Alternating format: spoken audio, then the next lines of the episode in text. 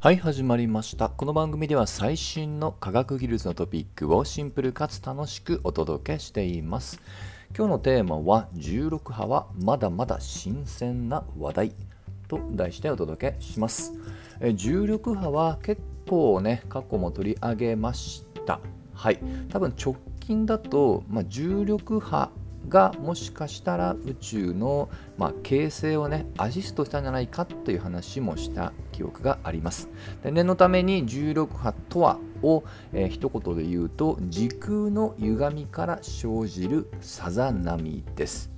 もともとは100年前アインシュタインが予言、まあ、予測もしくは、えー、まあ、打ち立てた一般相対性理論から論理的に導けるんですが、まあ、本人もね、えー、理論的にはそうだけどあまりにも、ま微弱すぎて、ま観測はできないだよねできないだろうねと言っていたぐらいでした。それが、えー、ちょうど100年後の2016年に初めて観測に成功した。その後はもうね、えー、もう本当数えるぐらいどころかもう多分数十ぐらいはもうね同じような、えー、重力波というのはもう検出されています。つまりもう珍しくなくなったんですね。なんですが今回史上初めて低周波型の重力波が観測されたというニュースが流れています。はい、えー、ということであの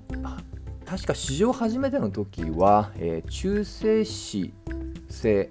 ではなくブラックホールですね。中性星よりもさらに密度が重い状態の時にブラックホール化する。それ同士が衝突した結構ねレアケースです。でこれ結構ね、まあ、相対的には激しい天体現象なんですが今回の低周波はそれに比較するともう少しマイルドなまあこれも複数の天体がぶつかった時ですけどより微小なさざ波だそうです。今回が実測として初めて。はい。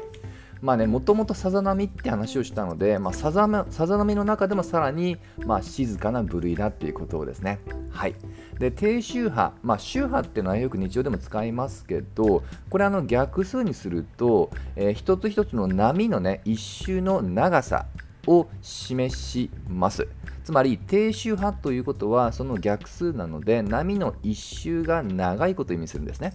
でそれに例えると今回見つかった低周波16波は実に、えー、数兆キロメートルに及びます、まあ、これも結構ブレ幅が大きいんですが仮に光の速さでその距離を移動すると最大ですよ。我々の天の川銀河も超える可能性もあり約1億光年。はい。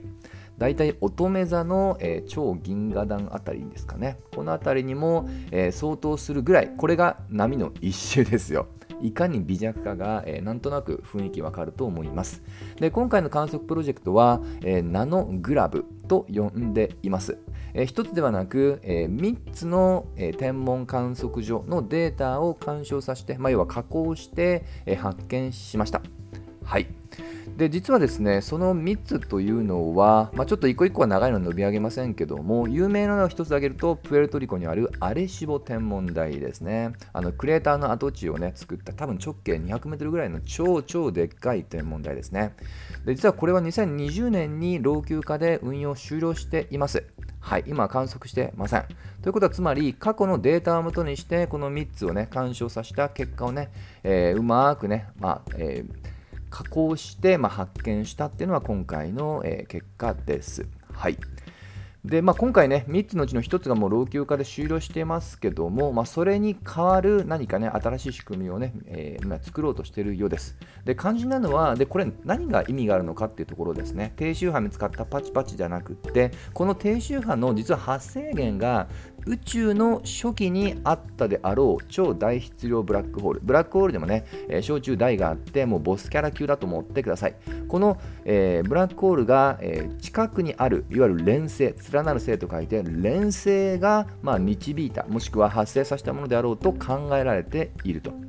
ということはこのさざ波がどのように作られたのかが解明できると我々がよりより宇宙の初期の、えー、振る舞いをね知る手がかりになるということですので、えー、これはですね結構本当に宇宙の、まあ、形成宇宙がどうできたのかっていうね誰もが一度は夢見るねそういった研究にも貢献する可能性が高いということですと、